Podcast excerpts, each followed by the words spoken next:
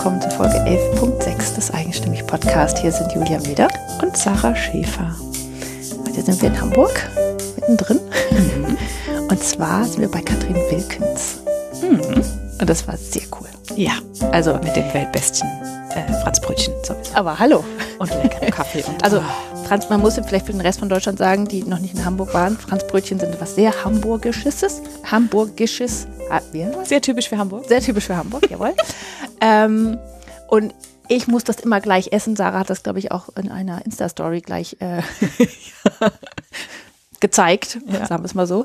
Ähm, als wir in Hamburg angekommen sind, musste ich erstmal ein Franzbrötchen essen und habe mich dann immer durch alle möglichen Franzbrötchen gegessen, als wir in Hamburg waren. Und bei Katrin gab es die allerbesten. Und äh, man merkt aber auch daran, dass äh, Katrin sehr norddeutsch ist. Ja. Ähm, und zwar kommt sie ursprünglich aus Bremen und jetzt äh, lebt sie aber schon lange in Hamburg. Mhm. Und sie ist halt einfach eine sehr norddeutsche Art. Mhm. Und das ist für mich total normal, weil ähm, ich glaube, aber auf andere Menschen wirkt es kühl bis zurückhaltend. Ja, ja. Ähm, ich fand ihren Humor mega klasse. Sie hat so, eine, so einen trockenen, fantastisch und so eine ausgeprägte Gestik und Mimik. Das stimmt, ähm, ja. Und das, das kann aber halt sein, also ich meine, das haben wir natürlich gesehen, wenn wir uns mit ihr unterhalten haben. Und da kommt sie noch mal cooler rüber. Ich weiß nicht, wie viel davon dann im Audio noch, noch rüberkommt, aber das war einfach fantastisch. Wir haben uns schon vorher kaputt gelacht. Sie ist echt toll. Also ja. sie sprudelt und, und also es war wirklich schön. Ja, vor allen Dingen auch die Themen, über die wir sprechen, sind tatsächlich sehr ähm, wichtige Themen, die auch für manche Menschen sehr, sehr schmerzhaft sein können. Ja. Es geht nämlich darum, um, um Mütter, die m, sich nach der äh, äh, Elternzeit oder nachdem sie sich um die Kinder gekümmert haben, beruflich neu orientieren wollen mhm. oder neu orientieren müssen, weil sie in ihren alten Job nicht mehr reinpassen, so vom von dem, wie sie jetzt sind, seit sie Mutter sind und so weiter. Und äh, die berät Katrin halt äh, zusammen mit anderen Menschen. Ja, und Katrin erzählt dann tatsächlich schon Geschichten, die einfach hart sind zum mhm. Teil, ja. Und ähm, und ich glaube, dafür braucht sie aber auch ihre Art von Humor, um äh, um auch damit umgehen äh, um, umgehen zu können, mhm. ja. Auch einfach, weil sie selber durchaus eine gestandene Frau ist, ja. Die das anpackt. Ja. Ja, die, genau. die selbst eben solche Sachen auch durch hat, die es auch nicht immer leicht hatte, die auch ihren Weg gefunden hat und die deswegen auch diesen, dem Schrecken ins Auge blicken kann und das mit ihren Kundinnen gemeinsam angeht. Ja, genau. Und das dann halt auch in ihrer norddeutschen Art. Also ich fand, ich fand, also ich war völlig begeistert von diesem, von ja, diesem Interview, weil ich Frau. für mich auch so viel mitgenommen habe. Also gerade auch selbst als Mutter und als Coach, weil ich so, so viele Sachen da mit, diese Nuancen und diese Geschichten und wo ich denke, ja, mhm. sowas braucht die Welt mehr. Ja. Ganz sehr, sehr viel, schön. was da zum Schwingen bringt. Ja, und es gibt auch noch eine kleine Besonderheit. Wenn du ähm, dieses Interview bis zum Schluss durchhörst, dann äh, komme ich dann nochmal und dann äh, kannst du auch noch etwas gewinnen tatsächlich von Katrin. Also, ähm, jetzt wünschen wir dir ganz viel Spaß mit diesem sehr wertvollen Interview mit Katrin. Heute sind wir in Hamburg und mir gegenüber sitzt Katrin Wilkens. Und äh, ja, wir hatten schon sehr viel Spaß. Sehr schön hier bei dir. Und ähm, jetzt haben wir gesagt, jetzt müssen wir endlich mal die Mikros anmachen, damit wir die schönen Geschichten alle einfangen. Also vielen Dank, dass wir hier sein können. Vielen Dank, dass ihr hier seid. ja, also ich freue mich schon jetzt schon sehr auf dieses Interview. Ähm, Erzähl doch mal, erst, fang mal, wir fangen mal damit an, was du machst und dann bauen wir den Rest da drum herum auf. Okay. Ich suche jungen Frauen nach der Babypause an einem Tag einen neuen Job. Das ist klar. Maul, Maul faul genommen, oder? Volles Maul. ja, also, also kein kleines Projekt, aber äh, oder kein kleines Unterfangen, aber tatsächlich machbar anscheinend. Es ist machbar. Es ist machbar. Ähm, eigentlich von Haus aus bin ich Journalistin und da habe ich mich ein bisschen auf Porträt spezialisiert. Und in der Regel hat man ja dann so eine Dreiviertelstunde mit irgendeinem Promi oder einem Bekannten, vielleicht eine Stunde.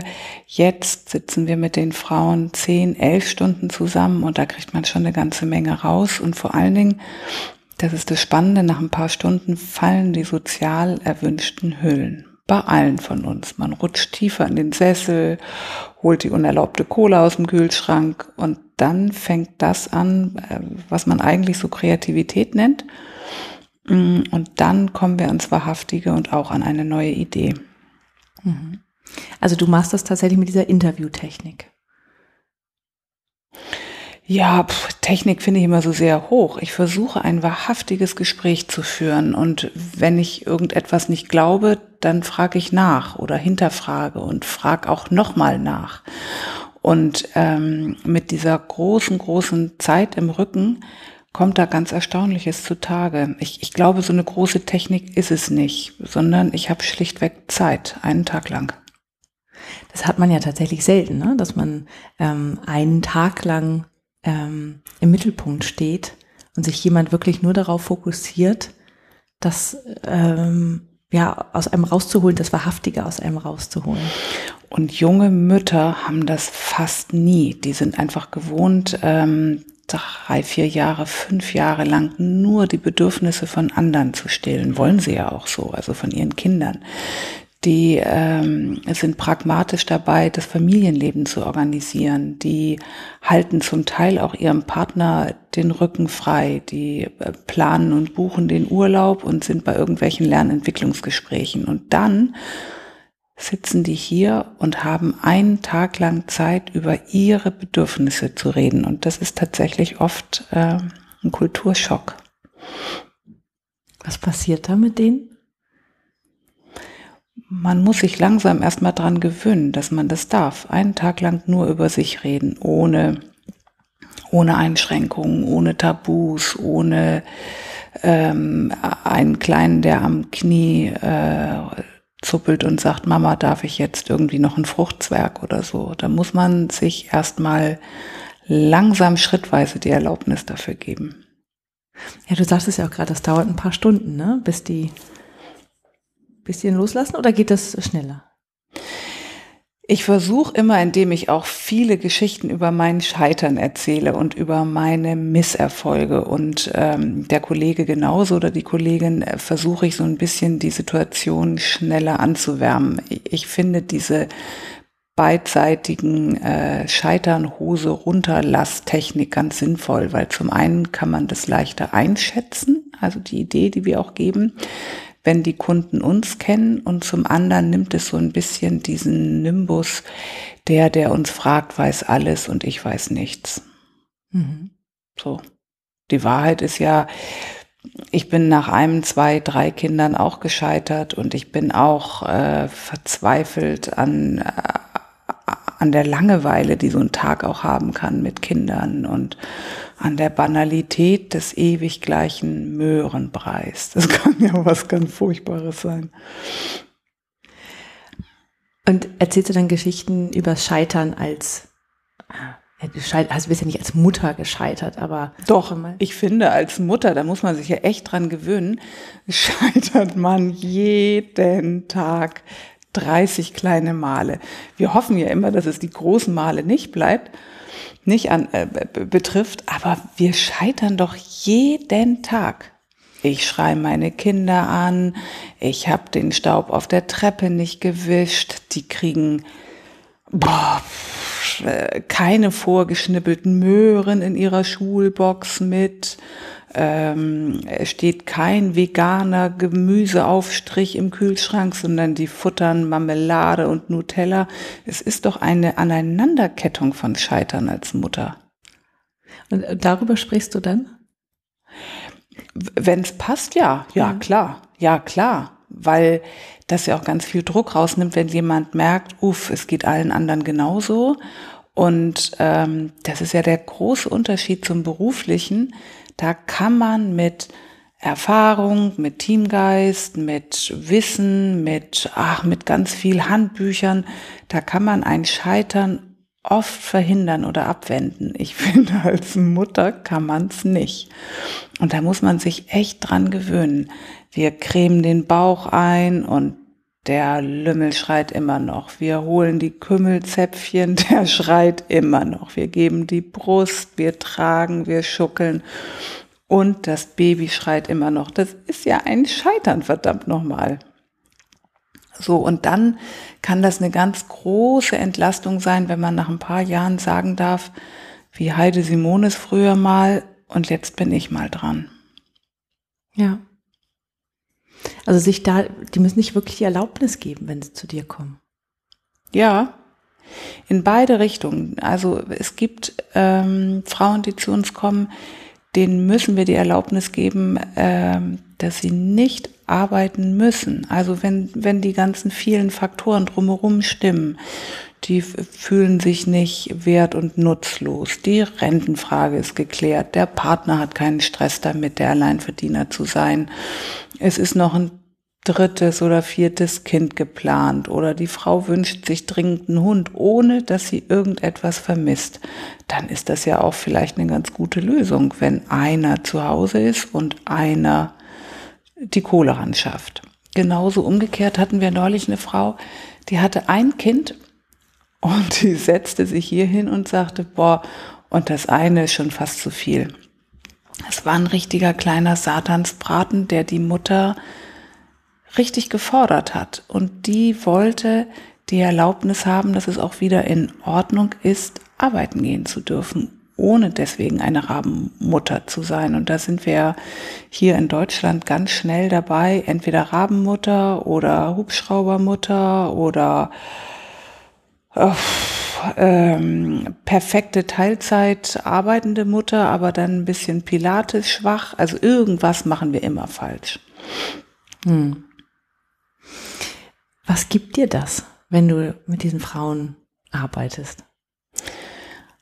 Also zum einen finde ich die Wundertüte sensationell, wenn die Tür klingelt und man nicht weiß, wer vor der Tür steht und man nicht weiß, wie der Tag wird und man nicht weiß, welche Geschichte man kriegt. Das ist tatsächlich, ich kann seitdem diese Goldgräber im alten Amerika besser verstehen. Man geht nur mit so einem Golddetektor und äh, frischem Mut an die Sache und entweder hat man einen riesen Nugget oder, oder man geht auch mal unverrichteter Dinge nach Hause und dieses unvorhergesehene, äh, also unvorhergesehene, was einem geschenkt wird, das finde ich ganz großartig.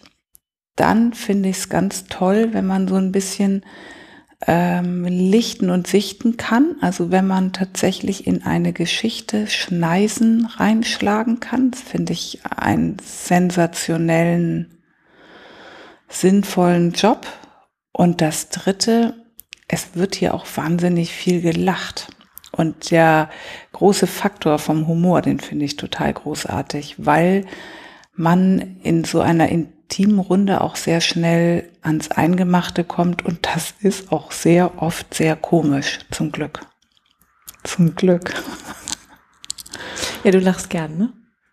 Ja, ich lache gern. Ich kann das auch aushalten, wenn jemand weint, aber ähm, ich lache gerne und ich lache auch gerne mit den Frauen. So. Über die Geschichten, über die Absurditäten, über das eigene Unvermögen, über das Unvermögen der Männer. Eigentlich kann ich über recht viel lachen. Ich stelle mir das gerade vor, das ist ja auch super befreiend, ne? Also wenn man halt vorher immer versucht, die perfekte Mutter zu sein und halt alles richtig zu machen und nicht Hubschrauber zu sein, aber auch nicht die Rabenmutter, sondern irgendwie so seinen Weg zu finden und man hat die ganze Zeit das Gefühl, man macht's falsch. Und dann kommt man hier an und darf über sich sprechen und dann ist es auch noch nett und lustig und jemand, der einen versteht. Ja, wir hatten mal eine Kundin, die hat das erzählt, da bin ich fast weggebrochen. Die sagte, ja, ich habe meine Schwiegermutter zu Besuch gehabt gestern und ich wollte echt alles richtig machen. Ich hatte ein neues Sommerkleid an und ähm, äh, irgendwann hat mich dann mein, hat sie, die Schwiegermutter, nur mit der Hand gewedelt. Mm, und mein Mann hat mich in die Küche gelockt und gesagt, hast du dir gar nicht heute die Achseln rasiert? Und ich war ganz empört und sagt, doch, habe ich. Und dann habe ich gemerkt, ich habe nur die linke. und das finde ich so ein typisches Mutterscheitern. Da will man alles richtig und perfekt machen. Und blöd, blöd, blöd, die rechte Seite vergisst man. Auch noch die Schwiegermutter merkt. Es war toll, es war wirklich toll. Ach ja. Die konnte aber drüber auch selber lachen. So schwieriger und schwerer wird es natürlich, wenn, ähm, wenn man zu viel von diesen Situationen erlebt hat, dass einem zum Lachen nicht zumute ist. Und dann muss man gucken, welche Geschichte steckt hinter dem, danach ist mir nicht zumute. Mhm. Ja, da kann schon sehr tief gehen, ne? Ja, das muss es ja auch, wenn man eine Idee finden will, die passgenau stimmt. Mhm. Dann kann ich nicht an der Oberfläche bleiben, weil sonst ist es so ein bisschen wie beim Arbeitsamt und äh, ja, es werden gerade, werden so viele neue Kitas aufgemacht. Äh, sie werden Fachwirt und sie leiten später mal eine Kita. Das hat dann mit dem einzelnen Kunden nicht viel zu tun und erst recht nicht mit seinen Bedürfnissen. Hm. Welcher Teil macht dir am meisten Spaß an diesem Tag? Boah, puh, wenn ich es mir jetzt einfach machen würde, würde ich sagen, den Teil, wo ich die Schokolade immer auspacken kann, weil wir hier wahnsinnig viel unerlaubtes Essen. Ähm, mir macht der Teil des Tages Spaß, wo ich die Tür aufmache und sage, hier geht's rein. Hallo. Mir macht der Teil des Tages Spaß, wo ich das Gefühl habe, ich bin auf dem richtigen Weg. Also eigentlich müssten wir ab mittags die Kunden so gut kennen, dass wir jede Frage, die der Kollege stellt, im Kopf im Sinne der Kundin beantworten könnten. So, und wenn das funktioniert, drei, vier, fünf Fragen hintereinander, dann ähm, ahne ich, dass ich auf der richtigen Fährte bin. So. Und mir macht der Teil natürlich Spaß, wo die Kundin sagt, ja, das ist komisch, dass Sie das sagen. Das hat mir mein Ehemann auch schon mal vor zehn Jahren gesagt, dass ich das machen soll. Also wenn die das aus einer ganz anderen Richtung bestätigt, das finde ich natürlich grandios. Dann haue ich hier immer laut einmal auf den Sessel und freue mich einen Keks, wirklich. Woher weißt du dann, oder wie, wie kommst du auf diese Jobideen? Wie ich darauf komme, kann ich nie erklären. Ähm, das kann man, glaube ich, auch nicht, wie man auf Ideen kommt. Aber ähm, ach, es sind manchmal so so äh, Bauch Bauchideen, glaube ich, viel. Also es sind viele Geschichten, die gar nicht unbedingt rational oder analytisch äh, entstehen, sondern ähm, Neulich hatte ich eine Frau hier, die mich an eine Freundin sehr, sehr stark erinnert hat. Die war pragmatisch und wahnsinnig patent, hätte man, glaube ich, früher gesagt.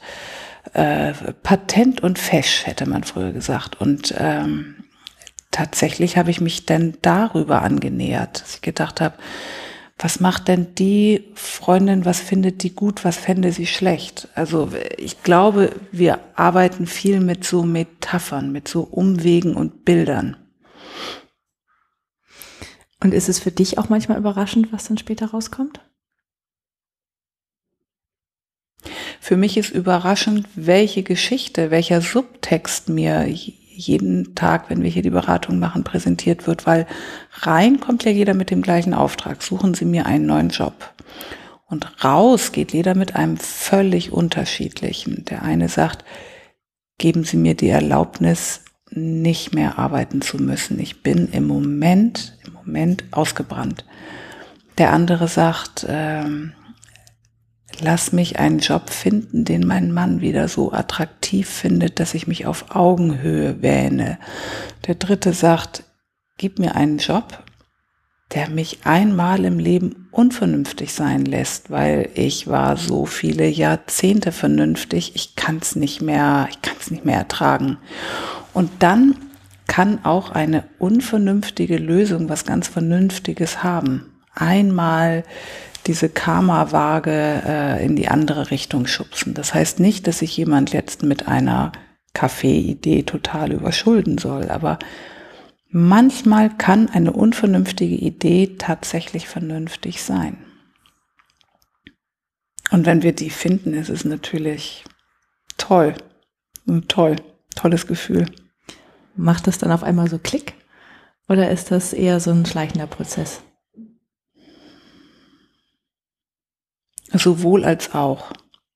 Sowohl als auch. Also oft ist es eher ein Tanz, drei Schritte vor und einer zurück. Ähm, das ist so das Übliche, dass man sich dem schrittchenweise nähert.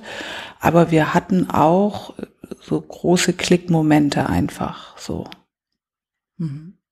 Aber ihr sucht jetzt nicht tatsächlich ähm, die, also einen konkreten Job, Also schon ähm, das Bild an sich, aber es ist nicht so, dass ihr sagt, okay, da, da, da musst du dich bewerben und so musst du dich bewerben oder so musst du dein Businesskonzept aufziehen oder so, sondern es ist wirklich, es geht eher um die Richtung oder die Art von Beruf, die dann später gemacht wird. Nee, die Idee, die wir finden, die muss immer drei Kriterien standhalten. Die muss konkret sein, transparent und machbar. Konkret heißt, wenn ich sage, mach irgendwas mit Medien, ist es so dermaßen schwammig, da setzt es keiner um. Also suchen wir im Falle einer Selbstständigkeit, äh, einer Geschäftsidee, würden wir auch den Titel der Idee suchen. Gar nicht, dass der Kunde den übernehmen muss, aber er kann. Und vor allen Dingen kann er sich besser vorstellen, was er machen soll.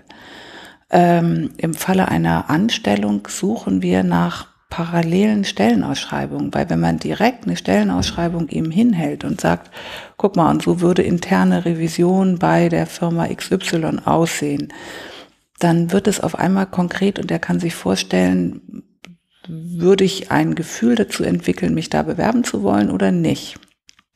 Transparent bedeutet, ich muss genau erklären können, was die Idee mit dem Kunden zu tun hat. Weil sonst ist es so eine Arbeitsamtberatung und äh, das fällt wie das Blaue vom Himmel runter. Und der dritte Punkt, der hört sich immer ein bisschen spaßbremsig an, ist mir aber total wichtig, das ist die Machbarkeit. Also die Idee muss zwischen Kita und Windpocken passen, zum Zeitplan des Partners, vielleicht, vielleicht sogar zur Pflegebedürftigkeit der Eltern, also zu all diesen vielen, vielen Randbedingungen, in denen wir zwischen 30 und 55 stecken, manchmal auch feststecken und die auch zu der Idee passen müssen. Wie ist der Ort? Wie ist die Umgebung? Ähm, was fänden die Freunde zum Beispiel ganz gut? Jetzt kann man äh, dem entgegensetzen, na ja, aber die Idee muss doch der Kundin gefallen und nicht den Freunden. Ja, stimmt. Aber man tut sich sehr viel schwerer mit einer Idee, von der man weiß, mein Umfeld würde es nicht gutieren. Und deswegen ist die Machbarkeit ein sehr wichtiger Bereich äh, oder ein Faktor bei unserer Beratung.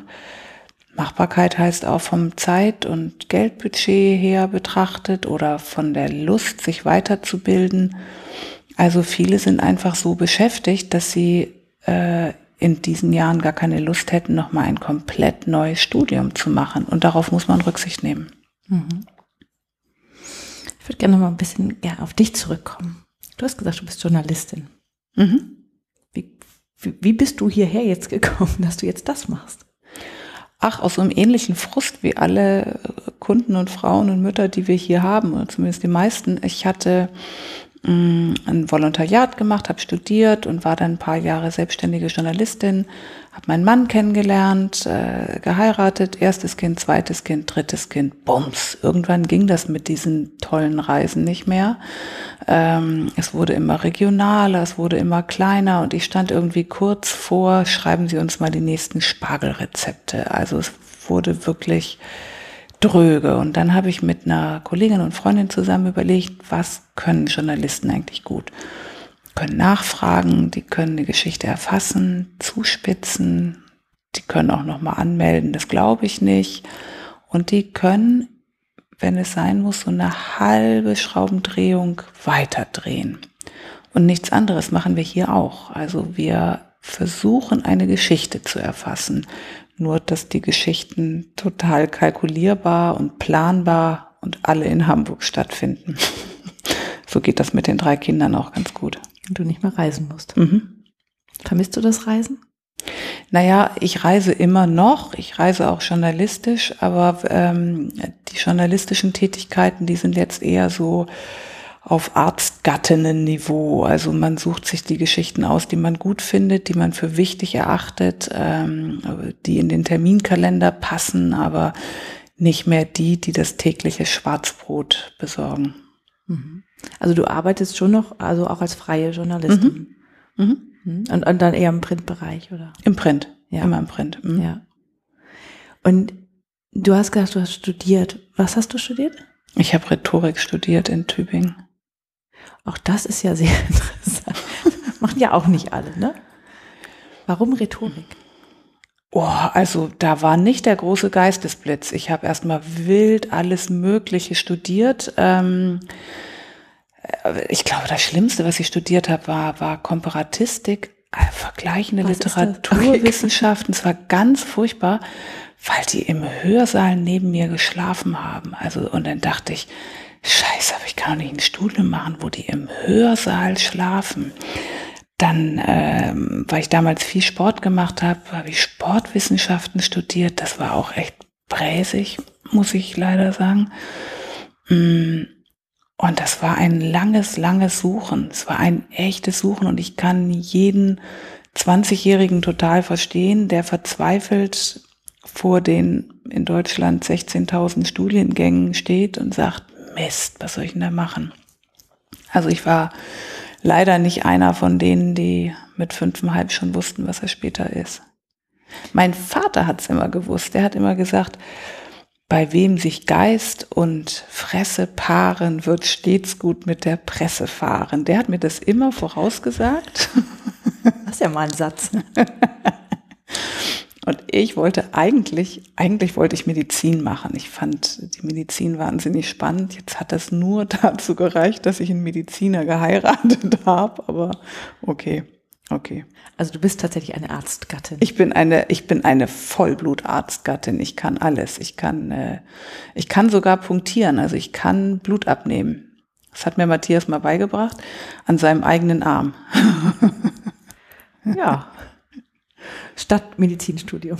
Ja, das, das hat dann, ich glaube es auch heute im Nachhinein ist ganz gut, dass ich es nicht gemacht habe. Hast du es äh, bewusst nicht, hast, hast du dich dagegen entschieden oder hat ähm, sich dein Numerus Clausus der, oder der, sich der Numerus Clausus quasi dagegen entschieden?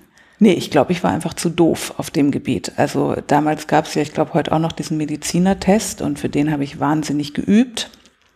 Äh, und das Ergebnis war nur mittelerfolgreich, sagen wir es mal so. Und ich weiß, dass ich sogar zu einem Vorbereitungstest nach München gefahren bin, zusammen mit meiner Freundin, die dann hinterher tatsächlich Ärztin geworden ist. Und wir saßen ähm, bei meiner Schwester, sieben Jahre älter, und deren Studenten so in der Kneipe. Und der eine fragte mich, warum willst du denn, oder fragte uns beide, warum willst du denn Medizin studieren? Und ähm, Ina hat wie aus der Pistole geantwortet, ja, ich finde diese Blutkreisläufe wahnsinnig spannend zu verstehen. Warum die Leber äh, die und die Werte hat, wenn gleichzeitig der Hypothalamus so und ich dachte, ach du Scheiße, was für eine Vorbildantwort. Mich interessiert eigentlich eher, warum der Blinddarm von Frau Meier genau dann durchbricht, wenn sie 40. Hochzeitstag hat. So. Und darüber habe ich echt lange nachgedacht, weil ich dachte, dann ist es nicht so das große Interesse am Körper, sondern eher an dem Mensch, an der Geschichte. Und dann ähm, bin ich erstmal in ein großes Loch gefallen, weil mein großer Traum mit der Medizin, äh, den habe ich mir selber nicht so abgenommen. Und dann habe ich ganz viel ausprobiert und irgendwann ähm, nach 500 Millionen Praktika, also ich konnte mein Wohnzimmer mit Praktikabescheinigungen täfeln, ähm, bin ich dann bei der Rhetorik hängen geblieben. Und das war richtig. Warum war das richtig? Weil es so ein sehr sinnliches Fach ist und sehr saftig. Also es geht so weniger um Goethe, Schiller, Lessing, ähm, sondern man untersucht die Rhetorik von Dieter Thomas Heck oder die Figuren der ersten Luther-Übersetzung oder man guckt sich an, ähm, also immer geht es um etwas sehr, sehr lebensnahes. So, ob das jetzt im Altertum ist, es gibt alte und neue Rhetorik. Ich war natürlich sofort bei der neuen. Ähm, da haben wir dann die Rhetorik der beiden Nachrichten von ARD und ZDF verglichen. Das war super. Ich habe dann Ulrich Wickert und Peter Hane interviewt. Ganz toll. Es war wirklich, glaube ich, lebensnah und das fand ich toll. Und du hast aber vorher ein Volontariat gemacht oder danach? Nee, danach. Nach danach, mhm. okay. Weil du da dann ich habe währenddessen hast? viel journalistisch gearbeitet und dann ähm, haben sie während der Zeit einem natürlich immer weismachen wollen, oh, ohne Volontariat kriegst du überhaupt keine Stelle, keine Chance auf dem Arbeitsmarkt und dann hatte ich die Hosen voll und dachte nach dem Studium dann lieber auch noch ein Volontariat. Mhm. Und wo hast du das gemacht? Beim Heidelberger Kressreport. Da muss man jetzt, glaube ich, mal Menschen, die nicht im Journalismus arbeiten, mal erklären, was das ist. Das ist ein auf seriös getrimmtes Klatschblatt für Journalisten, die also nachlesen wollen, welche neue Sendestrategie hat denn Pro7 und welches neue Blatt aus dem Bauer Verlag wird nächsten Monat publiziert und welcher Radiosender hat mit welchem Budget welche große Planung in Aussicht. Mm, also es geht im Grunde um Branchendienste, um Branchenmitteilungen. Ähm, gegründet hat das, wie der Name sagt, Günter Kress, der dann auch zwar im Ruhestand war, aber immer noch seine Finger sehr, sehr im Spiel hatte, als ich damals ein Volontariat gemacht habe. Und der hat mir ganz viel für den Beruf beigebracht. Und danach bist du dann?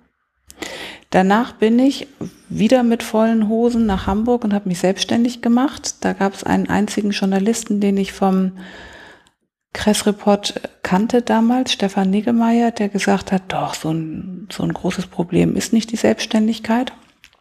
Und dann bin ich äh, zitternd und zagend nach Hamburg und war drei, vier Jahre selbstständig hier als Journalistin. Aber du bist aber nicht gebürtige Hamburgerin. Nee, ich komme aus Bremen. Ah, okay, na gut. Nee, dran. nee. Auch Nordlicht. Ja, ja, aber die Bremer und die Hamburger sind sicher gar nicht grün, weil Hamburg hat das Tor zum Welt, äh, zur Welt und Bremen hat den Schlüssel dazu. Also. Bremen hat den, den kleinen Schlüssel zum Wappen. Und wie bist du dann nach unten, also da nach, nach Tübingen? Heil, nee, nach, ja, Tübingen, weil, weil, dann hast du studiert und dann nach Heidelberg, bis, da hast du ja dann die, das Volontariat gemacht. Ja, das hat viel mit meinen äh, Schwestern zu tun, die mir damals den weisen Tipp gegeben haben, studier, wo du willst, aber möglichst weit weg von Mama und Papa. Das musst du nicht, Tipps. Ja, dann musst du nicht jedes Wochenende zurück zum Helfen. Und da habe ich mich dran gehalten und bin weit weg vor die Tore der Stadt. Und das war, das war ein guter Tipp, tatsächlich. Zum Helfen, weil na ja, dann müsste irgendwie mal die Äpfel gepflückt werden oder der Rasen gemäht werden. Das kann man natürlich überhaupt nicht, wenn ja, nein, das ging nicht. man war da weg. Okay. Und äh, ich finde das sehr spannend, weil du tatsächlich das, was du heute machst, ja schon, ähm, also du hast dich dafür ja schon gut vorgebildet, indem du so in deinem Leben so selber rumgesucht hast und alle möglichen vielfältigen Dinge ausprobiert hast? Nee, vorgebildet nicht, aber ich habe das Gefühl dafür, dass jemand erstmal suchen muss. Und ich glaube, das Gefühl ist ähm, total wichtig. Ich glaube, man könnte diesen Job nicht machen, wenn man mit dreieinhalb Jahren wüsste, ich werde mal Berufsberater. Man muss das Gefühl verinnerlicht haben, wie das ist, wenn jemanden einem Stück dieser beruflichen Identität fehlt. Meine Mutter zum Beispiel, die wollte Architektin werden, hat sie immer erzählt. Und es gab für sie nie, nie einen Zweifel daran, dass sie das macht. Die ist sogar aus der DDR geflohen für diesen Wunsch. Und ähm, es passt dazu, dass sie wirklich zeitlebens immer sehr, sehr staunend davor stand, was ich mache und immer gesagt hat, ja Kind, und davon kann man leben? Kind, aber was machst du denn da? Das verstehe ich nicht, dass man anderen Leuten eine Idee Idee suchen muss. Und dann habe ich immer gedacht, ja, ich kann das verstehen, dass du es nicht verstehst, weil das für dich ein einziger Wunsch war. Und deswegen ist wahrscheinlich die beste Voraussetzung, dass man selber einmal das Gefühl auch durchlebt hat. Mhm. Ja, ich glaube, das kommt auch tatsächlich den, diesen, den Müttern dann zugute, weil ich meine, die, die kommen ja nur zu euch, weil sie nicht wissen, was sie tun sollen. Weil sie ratlos sind, oder? Ja, oder schlichtweg, weil die Bedingungen Mist und Scheiße sind. Die sagen, ich würde total gerne in meinem alten Job wieder arbeiten, kann ich aber nicht, weil der ähm, Chef die wichtigen Konferenzen auf nachmittags 5 Uhr anlegt. So. Wir hatten mal eine Kundin, ähm, die hatte ein Kind gekriegt und dann von der Arbeit das typische, weiß ich nicht, Spieldecken, Spielzeug geschenkt zur Geburt bekommen und hat wie im Lehrbuch ein Vierteljahr später äh, ist sie dann in der Firma aufgeschlagen mit dem Kind und hat sich bedankt, hat eine Runde Kuchen ausgegeben und kam auch lehrbuchhaft ein Jahr später wieder hin. Und dann sagte ihr ihr Vorgesetzter, also die Show, die du damals da abgezogen hast mit dem Stillen, da, da haben wir echt noch Monate drüber gelacht. Ähm, da hast du dich ja wirklich aufgegockelt, als wäre das das Allerwichtigste der Welt, dass dein Kind jetzt gerade gestillt wird.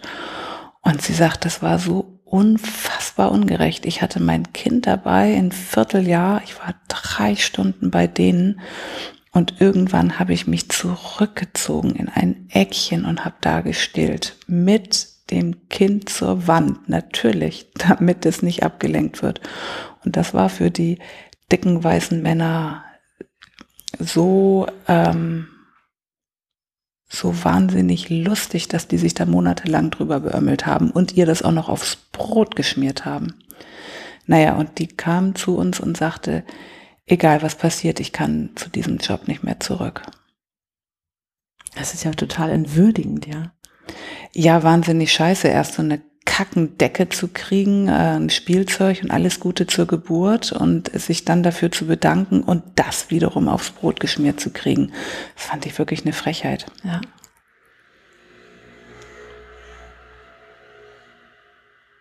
Ja, also das ist, äh, also aber, es, aber solche Geschichten sind einfach so spannend. Also ich finde die so spannend. Also dass man tatsächlich weiß, was ihr alles hört an menschlichen Geschichten, ja. Ja, die Geschichten sind spannend, aber vor allen Dingen machen sie mich auch echt an dem Punkt wirklich wütend, mhm. weil ich denke, boah, pff, und dieser Chef hat wahrscheinlich irgendwie eine Ehegattin, die im Silberrahmen auf seinem Schreibtisch steht und die ihm zum Glück den Rücken frei hält. Und sie macht das so toll. Sie macht das so toll mit den Kleinen. Ich könnte das gar nicht so. Und dann steigt mir wirklich die kalte Wut hoch, weil ich immer denke, und? Kannst du deiner Frau auch für den Rentenausgleich irgendetwas zahlen? Bitte? Wenn sie das so gut macht mit den Kindern? Kannst du dafür sorgen, dass sie nicht die Hälfte der Rente kriegt von dir später? Wie nutzt du diese Wut in deiner Arbeit? Erstmal, indem ich es äh, sage und anspreche, ähm, weil es schon mal eine Entlastung manchmal sein kann, wenn ein anderer wütend wird, stellvertretend.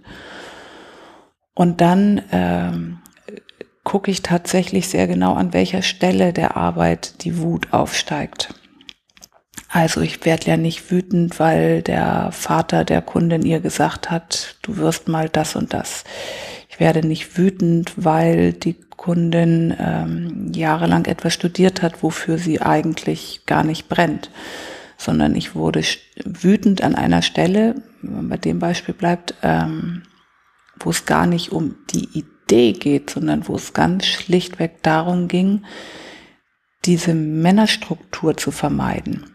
In dem Fall war das also relativ einfach, die Idee.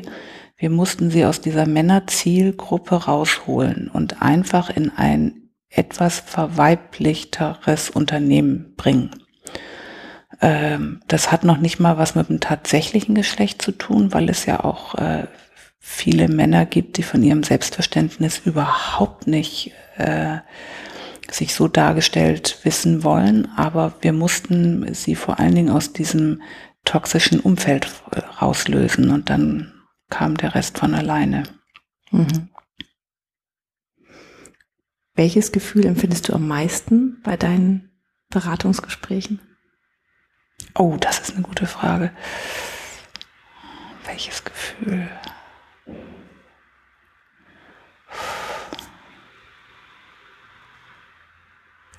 Tatsächlich habe ich alle Gefühle, die es gibt auf der Palette, irgendwann bei irgendwem mal. Manchmal ist es Ratlosigkeit, manchmal ist es Wut, manchmal ist es wirklich ein Mitleiden, wenn ich merke, der Großvater war Jurist, der Vater war Jurist, die Tochter ist Juristin geworden, aber wäre so, so gerne äh, was ganz anderes, was nicht so einen hohen Status hat, aber was mehr ihren Neigungen entspricht, dann kann ich da sehr mitleiden. Hm, manchmal, manchmal bin ich aber auch zynisch, manchmal bin ich ungerecht. Ich habe tatsächlich alle Gefühle ähm, auf der Palette und versuche auch wirklich keins runterzudrücken. Mhm. Weil für die Ideenfindung alle Gefühle wichtig sind. Wenn ich eins negieren würde, also auch ein negatives, beschneide ich mich schon in der Arbeit. Hm. Wo möchtest du noch hin? Oh. Die Frage finde ich in Vorstellungsgesprächen schon immer scheiße. Wo sehen Sie sich in fünf Jahren? Da sehe ich mich in meinem großen mittelständischen Unternehmen mit lichtdurchflutetem Blick nach draußen. Ich bin im Moment total zufrieden, wenn es so ist, wie es ist. Ich möchte gerne meine Kinder gut durch die äh, Kinder- und Jugend- und jetzt auch Pubertätszeit bringen. Ich möchte meinem Mann eine gute Gefährtin sein. Das ist in den nächsten Jahren echt ähm, eine ordentliche Herausforderung, weil der krank ist und ich da ähm, eine Gefährtin sein möchte, die all die Würde aufbringt, die er so braucht. Ähm, ich möchte noch ganz viel lernen und vor allen Dingen würde ich noch gerne besser schreiben können, als ich es bislang mache. Ich würde, glaube ich, mein Schreiben gerne verbessern können, ja. Dabei kannst du wahrscheinlich schon besser schreiben als viele. Ja, aber ein Koch kann auch besser kochen als viele und ein Schuster kann besser Schuhe besohlen. Also ich will mal hoffen, dass Journalisten besser schreiben können als viele. Das ähm, entbindet sie ja noch nicht von dem Wunsch, noch besser zu werden. Stimmt. Ich finde das einen sehr schönen Wunsch. Aber du hast ja auch tatsächlich schon ähm, ein Buch geschrieben darüber, ne? Das haben wir jetzt bisher ganz vergessen irgendwie zu erwähnen, dass du genau über das Thema ähm, Mütter und Beruf ein Buch geschrieben hast. Ich habe genau über die ersten tausend Beratungen, die ich gemacht habe, ein, ein Buch geschrieben, Mutterschaft, ähm, wo ich sozusagen die letzten sieben Jahre rein, reinge, reingeschrieben habe. Ähm, das soll jetzt nicht unbedingt die Beratung ersetzen, aber ergänzen und ich glaube, es ist ein persönliches Buch geworden, weil ich auch da versucht habe, ganz viel von meinen eigenen Erfahrungen, von meinen eigenen ähm, Scheitern, auch von meiner Motivation, das zu machen, was ich jetzt mache, reinzuschreiben, weil ich immer glaube, wenn man das nicht weiß, dann kriegt man als Leser auch nicht richtig mit, wie man die ein oder andere Aussage zu bewerten hat. So. Also, Klar ist mir zum Beispiel das Geldverdienen total wichtig. Ich komme aus einer Kaufmannsfamilie, da war das immer ein wichtiger Punkt. Mm, und noch klarer, seitdem Matthias überhaupt kein Geld mehr verdienen kann, weil er krank geworden ist, muss ich einfach die Kohle anschaffen. Und deswegen ähm, sind für mich immer diese Finanzdinge mit einer hohen Brisanz behaftet. So. Und ich finde, das muss man wissen, weil man sonst ähm, das nicht richtig einordnen kann. Mhm. Als Abschluss unsere Frage. Wenn du allen Menschen eine Nachricht schicken könntest, sagen meistens mit dem magischen Mikrofon, aber du darfst auch gerne in schriftlicher Form machen. Was wäre das? Was würdest du gern? Was müssten alle Mütter wissen? Das sind ja zwei verschiedene Fragen. Ich weiß, ich habe auch gerade gemerkt. Ich, hab, ich glaube, ich möchte aber tatsächlich über die Mütter das wissen. Als ich mein äh, Studium fertig hatte, bin ich irgendwann zu meinen Eltern in den Garten gefahren und habe denen einen Fisch gekauft, um, um mich für die Unterstützung zu bedanken äh, der letzten Jahre. Und äh, meine Mutter stand in der Heide und hat Unkraut gerupft. Furchtbare Tätigkeit, ganz furchtbar. Und mein Vater stand daneben und holte so eine alte Silbermünze raus. Und da stand drauf, ähm, ich glaube auf Plattdeutsch, aber ich übersetze es mal, kein Silber wird von selber glatt, mach was aus dir, dann bist du wat. So. Und das reichte der mir so wortlos rüber und ich habe das immer als Auftrag begriffen, dass man sich nicht auf dem ausruhen darf, was einem die Eltern oder die Gesellschaft oder sonst wie vorgibt, sondern dass man sehr an seinem eigenen Glück feilen muss. Und ähm, gerade dieses unpathetische Überreichen dieser Münze, dieses Wortlose, ähm, passte sehr zu ihm, weil der nicht so ein, nicht so ein Schnackbär war. Ähm, aber wenn ich mich jetzt auf einen Satz committen müsste, dann würde ich das, glaube ich, den Müttern gerne mitgeben. Kein Silber wird von selber glatt. Das finde ich schön. Ein schöner Schlusssatz. Vor allen Dingen finde ich es wunderbar, dass du einen Fisch gebracht hast und den Satz dafür bekommen hast. Ja, wie sagt man, quid pro quo. ja. Ich danke dir für dieses wunderbare Gespräch. Ich glaube, Gerne. das wird vielen Menschen ähm, viel Mut machen. Das wäre gut. Prosit, sagt man in so einem Fall, es möge nützen. Vielen Dank. Gerne. Danke. Ja, wir hoffen, dass das Interview mit äh, Katrin dir gefallen hat. Und ähm, sie hat ja äh, auch ihr Buch erwähnt äh, in, dem, in dem Interview, Mutter schafft. Und äh, von diesem Buch verlost äh, sie oder hat sie uns drei äh, Exemplare zur Verfügung gestellt und die verlosen wir. Also wenn du das Buch gerne haben möchtest, dann gehst du einfach auf den Blogbeitrag zu der heutigen Folge und kommentierst darunter einen, am besten einen ganz netten Gruß an Katrin. Und unter denen, die da kommentieren, verlosen wir die drei Bücher. Genau. Und wenn du vielleicht noch eine kleine Geschichte für uns hast, dann kannst du die auch sehr Julia gerne da loswerden. Ich, ich, ich, liebe Geschichten. Und ich finde zum Thema ähm, weil ich glaube, dass das, das äh, Buch Mutter schafft, ähm, das werden auch bestimmt eher sich die Mütter anschauen. Wenn also alle anderen dürfen auch. Zu verschenken. Aber wenn, äh, da gibt es bestimmt einige Geschichten, die da schlummern bei unseren Hörerinnen ähm, zum Thema Mutter schafft. Und ähm, also wenn du möchtest, kannst du gerne auch eine Geschichte da lassen, darfst aber einfach auch nur einen Gruß an Katrin da lassen. Also ähm, im Blogbeitrag auf eigenstimmig.de einfach kommentieren.